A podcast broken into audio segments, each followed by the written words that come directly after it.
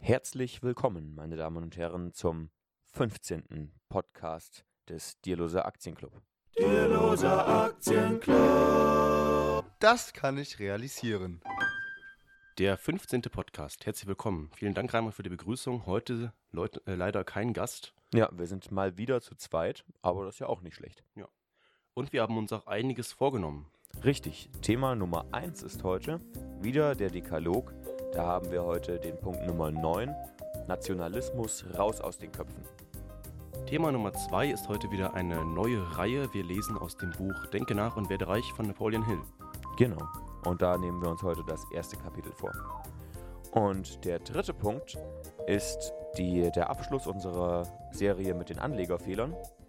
Ähm, und ja, da haben wir heute den allerletzten. Der Dekalogpunkt für heute. Was ist denn das Thema? Nationalismus raus aus den Köpfen. Ja, woran denkst du da? Ähm, ich denke da äh, daran, dass man größer denken sollte als nur innerhalb seines Nationalstaates. Und ähm, natürlich irgendwie der Mensch will sich zu Gruppen zugehörig fühlen. Ähm, aber ob die nationalstaatliche Kategorie da eben die richtige ist, um sich eine Identität aufzubauen, ist fragwürdig. Genau, gerade an der Börse ist das ein Problem. Das hatten wir auch schon mal vor ein paar Wochen. Und zwar ist das die Home Bias, die mir da so einfällt, dass man eben vor allem Aktien so aus der eigenen Heimat kauft. Aber vielleicht nicht aus Nationalismus, vielleicht auch einfach nur, weil man halt die Aktien kennt. Genau, ja. Hm. Aber es geht ja eben nicht nur um das, um das Anlagepraktische, sondern es geht ja auch philosophisch einfach darum zu sagen, okay, ähm, wir sollten uns irgendwie als äh, Kosmopoliten verstehen, statt Mhm. als, äh, als ähm, ja, Nationaldenkende. Natürlich. Genau. Aber wir müssen es ja auch auf den Aktienmarkt ein bisschen übertragen, denn wir sind ja der Aktienclub. Na klar. Und wenn Sie so unseren Dekalog mitverfolgen, dann merken Sie, da ist so ein bisschen ein Turn drin äh, von sehr, äh, wie auch immer, bisschen Mindsetting-Floskeln über Liberalismus bis irgendwas Nichtsaussagendes hin zu irgendwie fast schon sozialistischen Schlachtrufen, oder? Könnte man sagen. Das kann man so sagen. Ich freue mich vor allen Dingen auf nächste Woche. Da kommt dann nämlich was, was noch sozialistischer klingt. Was war es nochmal? Ähm, Befreiung des Lohnsklaven. genau, ja. Da müssten wir eigentlich wieder Marx lesen. Da müssten wir eigentlich Marx lesen, Ja. ja. Oder wir hm, müssen mal wieder zurückblicken auf unsere ersten Podcasts, als wir aus dem kommunistischen Manifest gelesen haben. Genau. Ja, nochmal was zum ähm, Nationalismus, raus aus den Köpfen. Fällt dir denn noch was ein, Raimund? Ähm, ich glaube, Nationalismus führt zu nichts. Also Nationalismus ist ja irgendwie America First. Nationalismus ist ähm, AfD. Ähm, das, ist, äh, das sind Nationalisten, die eben äh, das, das Wohl des, äh, des eigenen Staates eben über andere Menschen stellen. Und ähm, in meinen Augen ist das nichts, was langfristig zu Lösungen führt. Ja, am Ende hilft es eben nur, wenn viele profitieren oder eigentlich alle profitieren. Und an der Börse ist das eigentlich auch so. Also jetzt, wenn ich Aktien kaufe, habe ich natürlich irgendwo ähm, ein Anrecht auf das Geld, das vielleicht jemandem anderen zustehen könnte, wenn man jetzt wieder marxistisch denkt. Aber wir unterstützen das ja, dass die breite Masse auch Aktien kauft und eben äh, darüber nachdenkt, wofür sie ihr Geld ausgeben, nicht unbedingt für den Konsum. Und das schaffen ja auch viele. Äh, und ähm, vielen ist dann eben auch geholfen, wenn sie eben an der Wirtschaft mit profitieren und nicht eben äh, der Staat oder äh, irgendwie, wenn ich quasi mein, mein Glück in irgendeiner Gemeinschaft suche, ähm, die jetzt aber nicht wirklich zum Glück, viel, äh, zum Glück führt. Ja, genau. Ja. Gut, ich glaube, das war schon unser, erst, unser erster Mhm. Punkt. Ich glaube, da steckt so viel gar nicht ansonsten drin. Dann kommen wir jetzt zum zweiten Punkt. Wir fangen ja jetzt eine neue Serie an. Ähm, Pascal und ich haben ähm, ein Feature mit äh, Dr. Dr. Rainer Zittelmann gesehen, in dem er eben, also der Mann, der die Psychologie der Superreichen geschrieben hat, ähm, und der hat ja eben gesagt, viele der reich gewordenen haben eben Reichtumsliteratur gelesen und hat eben explizit dieses Buch im Original Think and Grow Rich in der Übersetzung Denke nach und werde reich von Napoleon Hill eben genannt. Ja. Und dann haben wir uns das einfach mal gekauft. Und ich habe es schon einmal ganz durchgelesen jetzt. Also es ist kein, kein besonders dickes Buch. Ähm, ja, und äh, heute nochmal das erste Kapitel überflogen. Und das erste Kapitel wollen wir heute besprechen. Vielleicht zu Rainer Zietelmann, du hast den schon angesprochen, ist eben ein ähm, Historiker, dann früher, ähm, später war er dann ähm, irgendwie Autor, glaube ich, für eine Zeitung. Er war Journalist, genau, Journalist. Ähm, und ähm, hat sich dann eben quasi entschlossen, reich zu werden und äh, quasi durch Immobilien, meine ich, ähm, Ich glaube ist schon, er ja. dann mehrfacher Millionär geworden. Und zurzeit ist er öfter mal auf YouTube erschienen, also unter anderem bei diesem Börsen-Feature von Börse ARD. Ja. Es gibt auch drei oder vier Videos mit ähm, Kolja Barkhorn, also Aktien mit Kopf.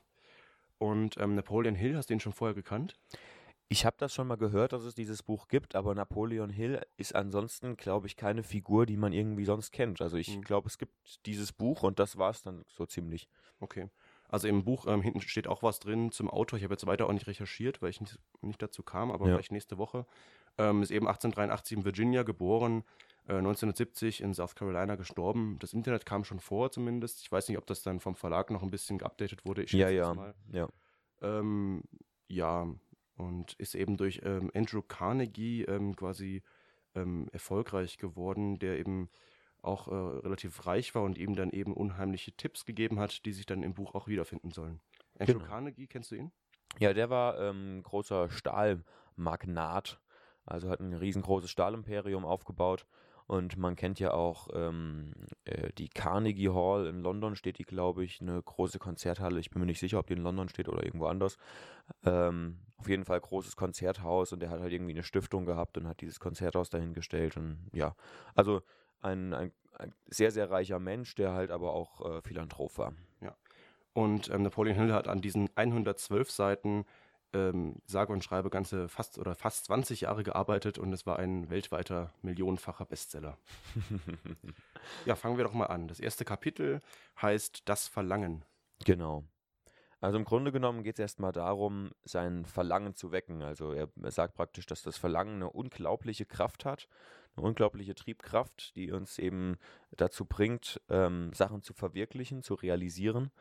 Ähm, und ähm, ja, er ähm, sagt halt, der, also der eiserne Wille ist das, was wichtig ist. Und dafür braucht es eben verschiedene Voraussetzungen. Und er fängt eben erstmal an und erzählt eine Geschichte ähm, von einem ähm, Kaufhauschef in Chicago.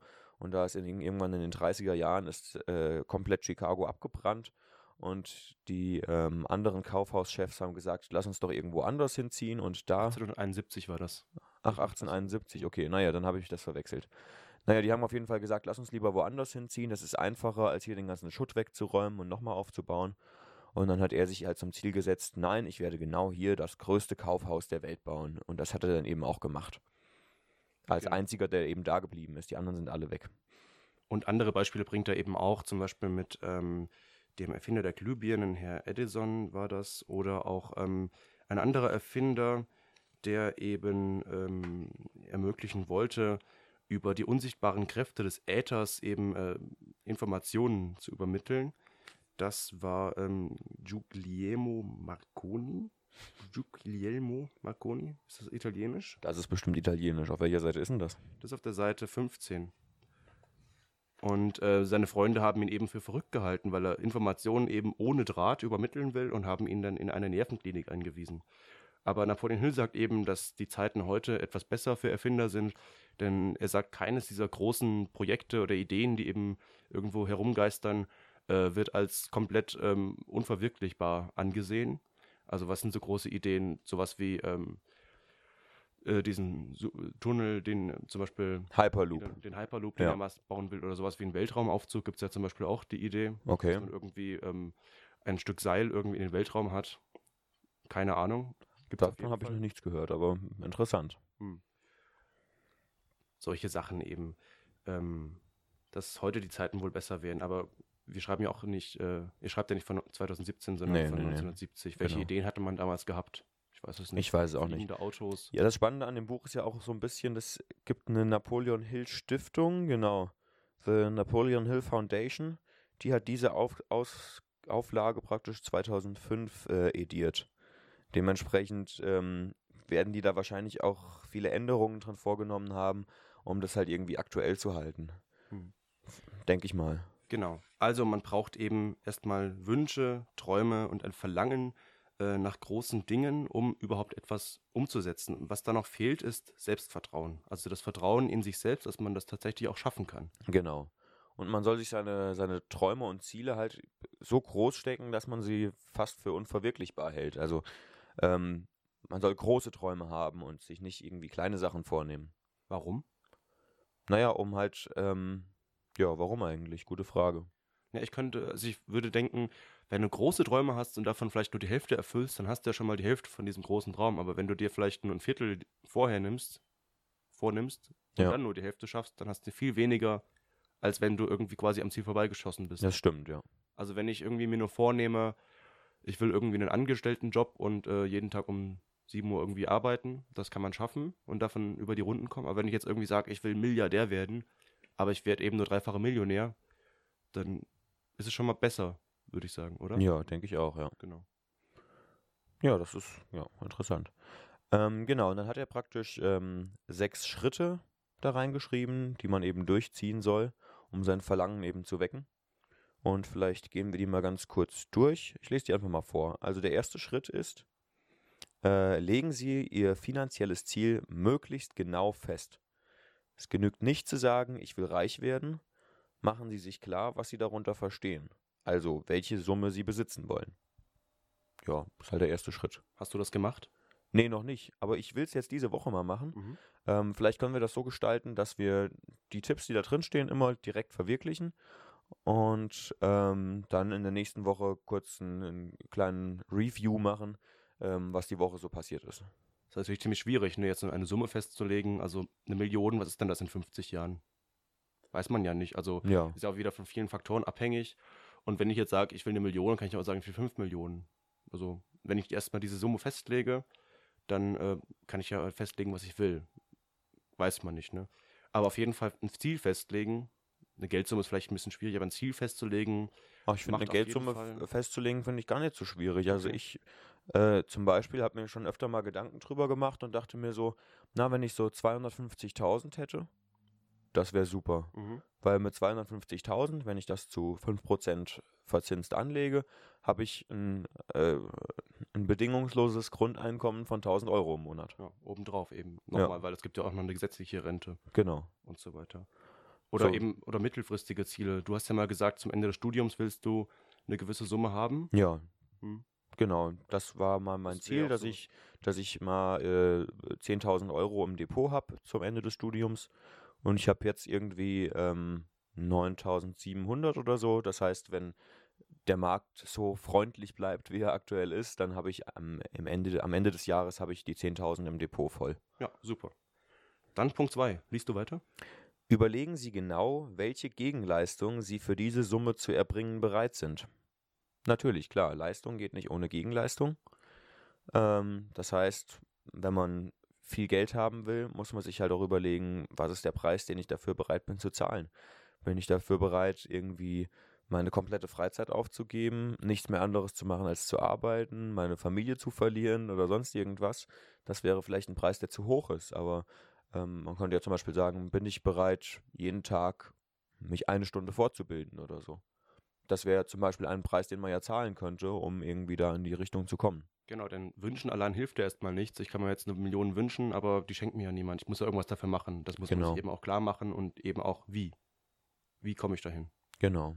Und wenn ich das quasi laut sage, was er dann später ähm, auch empfiehlt, dann merke ich vielleicht auch, das hört sich bescheuert an, wenn ich jetzt sage, ich will durch, keine Ahnung, Briefmarken verkaufen, irgendwie Millionär werden oder sowas. Ich habe gar keine Ahnung von Briefmarken. Vielleicht Ja. schafft das jemand, aber hm.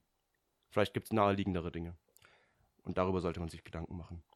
Ja, Punkt Dann, 3. genau, Punkt 3 ist, bestimmen Sie den genauen Zeitpunkt, zu dem Sie Ihr Ziel erreichen wollen. In Klammern, solange Sie sich keine Frist setzen, bleibt Ihr Ziel zwangsläufig in der Zukunft und damit unerreichbar. Mhm. Ja, das ist, erkl erklärt sich eigentlich selbst, ne? Also festen Zeitpunkt, dann hat man praktisch den Druck. Wir wissen alle, wie es ist, wenn man was weiß ich, eine Hausarbeit schreiben muss und äh, der Dozent sagt, ach, gib die mal irgendwann ab bis, zu, bis zum Ende deines Studiums, dann ähm, macht man es fast nie. Also ich zum Beispiel muss noch ein Arrangement abgeben, das ist eine Arbeit von vor drei Semestern. Ja. Ich muss auch noch eine ähm, Praktikumszusammenfassung oder sowas Ja. äh, schreiben und das ist jetzt auch schon fast ein Jahr her. Wenn es keine Frist gibt, dann äh, erreicht man es eben nicht. Gut, und äh, im, im schlimmsten Fall studiere ich noch drei Semester weiter, mache nichts mehr, weil ich einfach die Praktikumsbeschreibung ähm, vor mir hinschiebe. Das wäre natürlich. Das wäre ein bisschen krass, ja. Okay, dann Punkt 4. Erarbeiten Sie einen genauen Plan zur Verwirklichung Ihres Wunsches und machen Sie sich sofort ans Werk. Es ist äußerst wichtig, dass Sie Ihr Vorhaben unverzüglich in die Tat umsetzen. Ob Sie sich nun ausreichend vorbereitet fühlen oder nicht. Ja, ist ja wie beim Aktien kaufen. Genau. Auch wenn man jetzt noch gar kein Ziel hat, äh, aber man sagt, ich will mal irgendwann Aktien oder so kaufen, dann muss man es halt auch irgendwann kaufen. Und ich habe auch, ähm, auch ganz am Anfang totalen Blödsinn gekauft. Ähm, aber ich habe halt angefangen und ich wusste dann zumindest, wie man es macht und dann wusste ich auch, wie man es falsch macht und dann kann ich es auch besser machen. Und äh, besser ist es wirklich, ähm, einfach jetzt sofort anzufangen. Genau. Sparplan einrichten. Also jetzt wüsste ich besser. Ich würde einfach direkt mit einem ETF-Sparplan auf dem MSCI World anfangen. Ja. Und äh, das kann man sofort machen. Ich kann jetzt direkt bei einer Direktbank ein Depot eröffnen und kann übermorgen den ersten äh, Sparplan anrichten. Genau. Ich habe auch mal gehört irgendwo, dass es so eine ähm, 72-Stunden-Regel gibt. Ähm, und die sagt so, also natürlich, das ist jetzt keine, kein naturwissenschaftliches Gesetz, aber man sollte halt irgendwie zusehen, dass wenn man sich was vornimmt, dass man in den nächsten 72 Stunden damit anfängt, weil ähm, sonst macht man es sowieso nie. Und gerade sowas wie ein Sparplan, da kann man auch nicht viel überstürzen. Da geht es halt um 50 Euro oder 100 Euro jeden Monat. Und dann, wenn ich nach drei Monaten mir überlege, das macht überhaupt gar, überhaupt gar keinen Sinn, warum auch immer, dann kann ich es ja immer noch, äh, wie auch immer, schleifen lassen. Oder das, das sollte man natürlich auch nicht machen. Also ich meine, man sollte nichts überstürzen, was jetzt völlig unüberlegt ist. Es gibt ja auch blöde Entscheidungen. Ja, natürlich, klar. Also dann vielleicht nicht sofort anfangen. Man sollte schon darüber nachdenken, Ja. aber dann ist sich wirklich auch vornehmen, irgendwann damit anzufangen. Es steht ja auch drin, erarbeiten Sie einen genauen Plan zur Verwirklichung Ihres Wunsches. Ah, also okay. man muss schon erstmal, ich meine, das Buch heißt ja auch Denke nach und werde reich. Richtig. Ähm, man muss sich schon halt erstmal was überlegen. Aber auch damit muss man eben anfangen. Mhm. Und nicht, ja, vielleicht fällt mir ja was ein, sondern vielleicht sich einfach mal an den Schreibtisch setzen vor ein weißes Blatt Papier und mal irgendwie zehn Begriffe aufschreiben oder irgendwie sowas in der Richtung, um einfach mal anzufangen, drüber nachzudenken, was man denn machen könnte alles. Genau. Ja, also der Plan ist wichtig. Dann Punkt 5.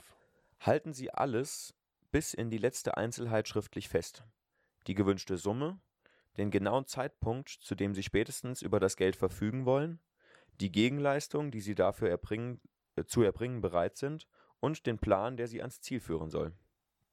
Das ist ja schon der Plan quasi. Genau. Also ich sollte mir eben aufschreiben, was ich mir vornehme, wie ich es erreichen will, bis wann ich es erreichen will. Das eben verschriftlichen, dann habe ich es auch vor mir und dann weiß ich auch nächste Woche noch, was das jetzt eigentlich war. Genau. Ich Und habe jetzt so oft Ideen, zum Beispiel welche Bachelorarbeit ich schreiben will und schreibe es dann aber nicht auf und dann denke ich dann einen halben Tag später nach und dann weiß ich einfach nicht mehr oder so. Okay, also, Also- ich, ich habe mir ähm, angewöhnt, Sachen, die ich für gute Ideen Mhm. halte, wirklich auch aufzuschreiben. In dein Handy oder Nö, ich suche mir dann immer irgendwas oder schreib's irgendwo auf einen, auf Zettel, der liegt dann auf dem Schreibtisch rum oder so. Mhm. Und entweder ich verwerf's irgendwann wieder und halt die Idee für blöd, dann schmeiße ich den Zettel weg oder ähm, ja, oder ich mach's halt einfach mal. ja, ist bei mir unterschiedlich. Manchmal schreibe ich es in mein Handy rein, manchmal halt nicht. Okay. Ist halt so. Aber es lohnt sich meistens, die Dinge aufzuschreiben. Irgendwie auch so, dass man es wieder versteht. Manchmal stehen dann da Schlagworte und ich kann die nicht mehr wirklich verbinden. Ja. Ist dann auch wieder ein bisschen blöd. Ja, fällt dir noch was dazu ein? Ähm, nö, also gut, grundsätzlich Sachen, die man, also das kommt ja auch, gibt ja unterschiedliche, also Leu Leu Menschen lernen ja unterschiedlich, aber oft ist es ja so, dass wenn man sich was aufgeschrieben hat, dass man sich dann auch gleich schon mal besser behält. Ja, und dann eigentlich auch drei, äh, gleich durchdenkt. Also wenn man irgendwie zum Beispiel den Text schreibt und formuliert, ähm, dann merkt man vielleicht, dass die, ähm, die Gedanken, die ich da habe, also irgendwie die, die Schlussfolgerungen irgendwie unsinnig sind. Ja. Also ich denke zum Beispiel vorher, wenn ich eine Hausarbeit schreibe an der Uni, ähm, mir vorher so ungefähr, was ich da schreiben will, wie ich argumentieren will, aber wenn ich dann erstmal was schreibe, dann merke ich irgendwie, hä, meine Analyse hat jetzt mit meiner Fragestellung irgendwie gar nicht so richtig zu tun oder es geht irgendwie so aneinander vorbei. Und das merkt man aber erst, wenn man schreibt. Genau, ja. Also im Kopf ähm, Sind wie die Sachen eben ungeordnet? alles so ein bisschen zusammen, ungeordnet. Und eben verschriftlichen hilft eben, sich das nochmal bildlich vor Augen zu führen und eben zu merken, da ist noch ein Denkfehler drin. Ja. Ja. Und jetzt kommt noch Punkt 6. Lesen Sie sich diese Niederschrift zweimal am Tag laut vor. Einmal morgens nach dem Aufstehen, einmal abends vor dem Einschlafen. Fühlen, sehen und glauben Sie sich schon während des Lesens am Ziel Ihrer Träume. Aha. Da geht es jetzt praktisch so ein bisschen um Autosuggestion, ähm, was er dann eben auch in späteren Kapiteln nochmal beschreibt. Also sich das halt wirklich vor Augen zu halten, das Ziel. Ja, und halt auch irgendwie zu versuchen, diese, die, die Gefühle, die man beim Erreichen des Zieles haben könnte, irgendwie schon mal zu imaginieren. Was Autosuggestion genau bedeutet, das kommt im ähm, dritten Kapitel. Also Ja. geht es eben darum, sich wirklich ständig die Dinge vor Augen zu halten und irgendwann wirklich anzufangen, genau zu wissen, dass ich das erreichen kann. Genau, ja. Dass man eben genau weiß, wo ich gerade bin, wo ich hin will und wie der Weg dahin funktioniert. Ja, Denn wenn ich jetzt irgendwie sage, ich will mal Milliardär werden, dann lachst du kurz und dann. Aber wenn ich das wirklich jeden Tag sage und genau weiß, wie ich das mache, dann denke ich, glaube ich wirklich, dass ich das schaffen kann. ja, Und ähm, es ist vielleicht auch umso wahrscheinlicher, Ja. weil immer viel Kopf äh, ist, ähm, spielt auch mit. Ne? Also keiner wird aus Zufall reich, genau, ja. außer er spielt Lotto. Außer er spielt Lotto, ja. Oder setzt auf die nächste 800% Aktie Oh. oder sowas. Ja, welche ist das denn? Kannst du mir einen Ähm, Tipp geben? äh, bestimmt irgendwas im Grasbereich Okay. oder irgendwas mit Blockchain. Kaufe ich sofort, werde ich bestimmt reich. genau. Fand ich auch ganz witzig, da habe ich die Woche ähm, von ähm, Markus Elsässer, glaube ich, ein Video gesehen, der ja Value-Investor ist. Und er hat geschrieben, laufen Sie bloß nicht solchen Trends nach. Man verliert immer nur Geld damit. Also man müsste halt irgendwie genau timen können, wann ist der Höhepunkt des Hypes erreicht, um dann auszusteigen. Weil im Zweifel äh, ist man immer schon zu spät dran.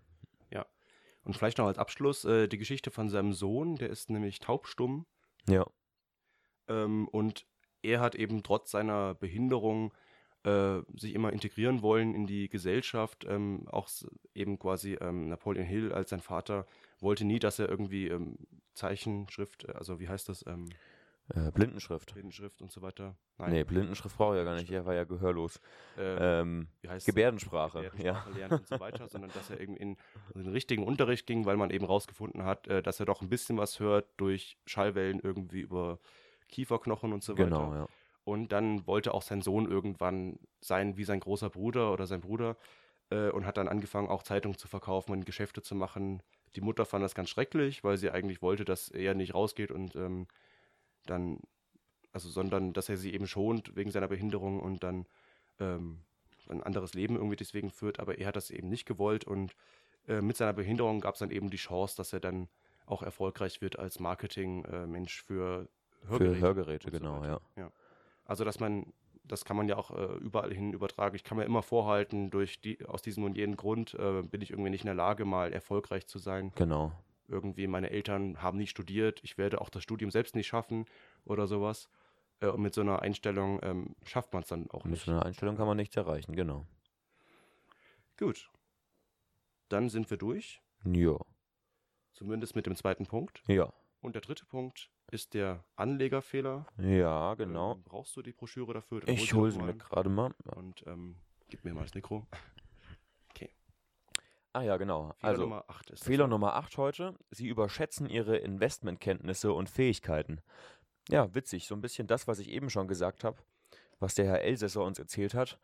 Ähm, man tendiert dazu, ähm, sich zu überschätzen und zu sagen, da mit der Aktie kann ich jetzt irgendwie äh, super tolle Renditen machen und so weiter. Und ähm, ist sich dabei halt nicht gewahr, dass man sich selbst eben der größte Feind ist durch seine Emotionen eben. Und man muss halt irgendwie versuchen, ähm, die Emotionen beim Investieren auszuschalten. Und das geht zum Beispiel, indem man mit einem System investiert, also indem man sich wirklich eine Strategie festlegt oder indem man zum Beispiel auch sagt, ich investiere passiv in Indexfonds. Zum Beispiel, damit hat man die Psychologie ganz schön weit ausgeschaltet, wenn man ähm, sagt, ich investiere über einen Sparplan.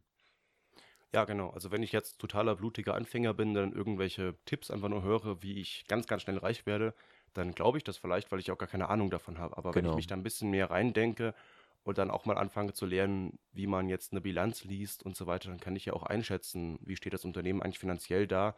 Aber ich bin immer noch kein Experte, der jetzt genau weiß, wie morgen der Markt ist. Das äh, schaffen ja selbst die großen Index, äh, die, die großen Fondsmanager nicht. Nee, Das ist ja was, was eigentlich niemand hinkriegt.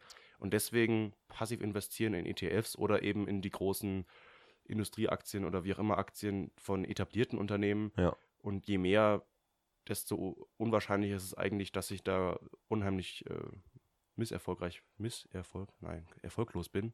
Ja. Ähm, ja, ich bin immer noch ein Freund von Einzelaktien. Ja, ich ein auch, bisschen ja. gestreut, weil ich bin ja auch wieder nicht der Einzige, der jetzt äh, das Unternehmen leitet. Da stecken ja ganz viele Leute dahinter, die mitdenken. Und auch die Geschäftsleitung eines DAX-Unternehmens will ja nicht, dass das Unternehmen morgen gegen die Wand fährt. Ja, außerdem, Und- wenn man verschiedene Einzelaktien kauft, hat man ja auch gestreut. Genau. Aber jetzt Penny Stocks, die es in den USA gibt, das gibt es ja hier in Deutschland nicht so richtig. Mm, Oder? Ja, doch, teilweise schon. Ja. Lieber die Finger weg Genau. und etablierte Aktien kaufen. Auch da gibt es ja ganz gute Renditen. Auf jeden Fall. Und man darf sich aber auch eben da nicht überschätzen und sagen, ich bin jetzt irgendwie äh, schlauer als alle anderen, weil niemand hat eine Glaskugel. Und selbst wenn ich ähm, das Unternehmen hundertprozentig analysiert habe und bis ins kleinste Detail über alle Geldströme in diesem Unternehmen Bescheid weiß und mir das Marketing angesehen habe und alles Mögliche, dann kann ich trotzdem noch nicht wissen, wie die Aktie morgen steht. Ja, ich habe jetzt auch ein tiefes Loch bei Daimler durchgestanden. Die waren ziemlich im Minus, ich glaube 10 oder 20 Prozent fast, keine Ahnung. Heute habe ich in der Wirtschaftswoche was drüber gelesen. Musste mal, musste Heute mal sind sie um die 10, 15 Prozent wieder bei mir im Depot zumindest im Plus. okay.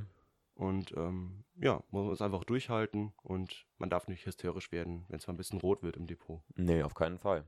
Ja. Ja, wie gesagt, also Emotionen sind der größte Feind des Anlegers. Ähm, wie war das immer? Angst und Gier, davon spricht, glaube ich, Warren Buffett immer.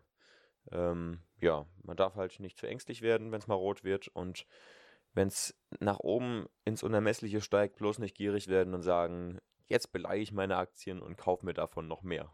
Ja, also wenn die Aktie halt mal 20 Prozent auch im Minus ist und ich jetzt keinen plausiblen Grund finde, warum die jetzt so im Minus steht, dann halt lieber mal nachkaufen oder halt gar nichts machen, einfach nur durchhalten, aber nicht verkaufen aus Angst, es könnte irgendwas ganz Schlimmes passieren. Genau, Die Aktien steigen und fallen ständig, ist Ja. halt so. genau. Gut. Ja, ach so, dann hatten wir noch das Gewinnspiel letzte Woche. Ähm, und die Aufgabe war, ähm, den eigenen größten Anlegerfehler ähm, zu nennen, via Telefon oder ähm, ja, via was weiß ich was. Hm.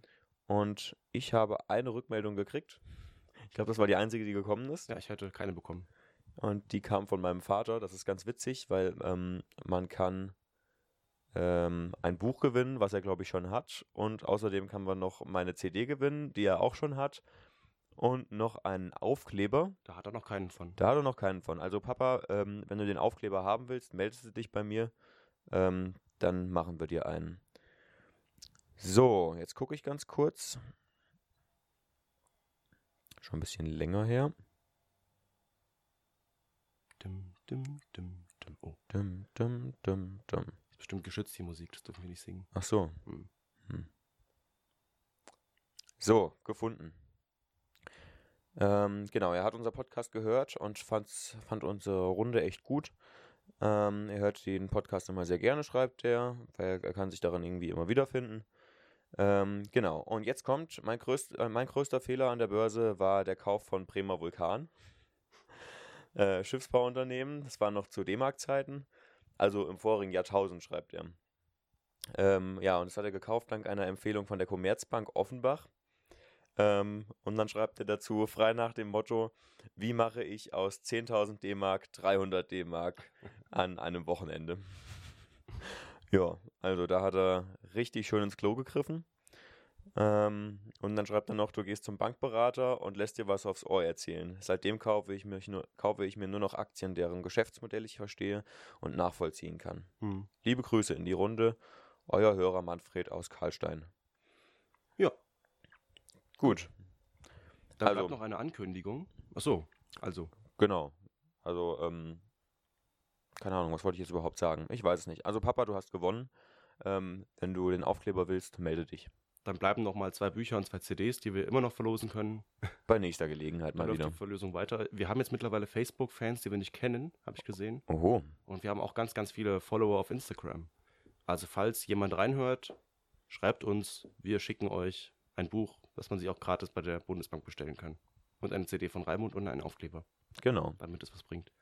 Ja, dann bleibt noch eine Ankündigung. Wir haben immer noch die DAC-Wanderung stehen übernächste Woche, äh, nächste Woche, Sonntag am 29. Richtig, genau. Äh, das Ziel ist noch nicht so ganz klar. Wollen wir auf den Kreuzberg, auf die Wasserkuppe? Wahrscheinlich laufen wir diesmal auf die Wasserkuppe, denn das Kloster Kreuzberg hat geschlossen. Ja, es gibt dann zwar eine, eine Braustube, die geöffnet hat, aber die soll wohl nicht so gut sein. Genau. Und an der Märchenwiese sind die Preise immer märchenhaft an der Wasserkuppe. Und ähm, ja, das äh, Anleger-Wandervolk ist ja preisbewusst. Genau, wir sind sogar relativ viele, so wie ich das verstanden habe. So um die fünf, schätze ich mal. Mal sehen, wer noch dazukommt. Und kommen Sie gerne dazu. Wir laufen los hier in Dierlos an der Alten Piesel. Das ist in Künzell bei Fulda um 7.27 Uhr. Und falls Sie von ganz weit weg reisen, aus Nepal oder aus Kuala Lumpur oder sowas, dann können Sie vielleicht bei uns auf dem Sofa schlafen. Genau. Ja. Dann, schön, dass Sie eingeschaltet haben und es bis zum Ende durchgehalten haben. Viele Grüße. Der Duck. Over and out.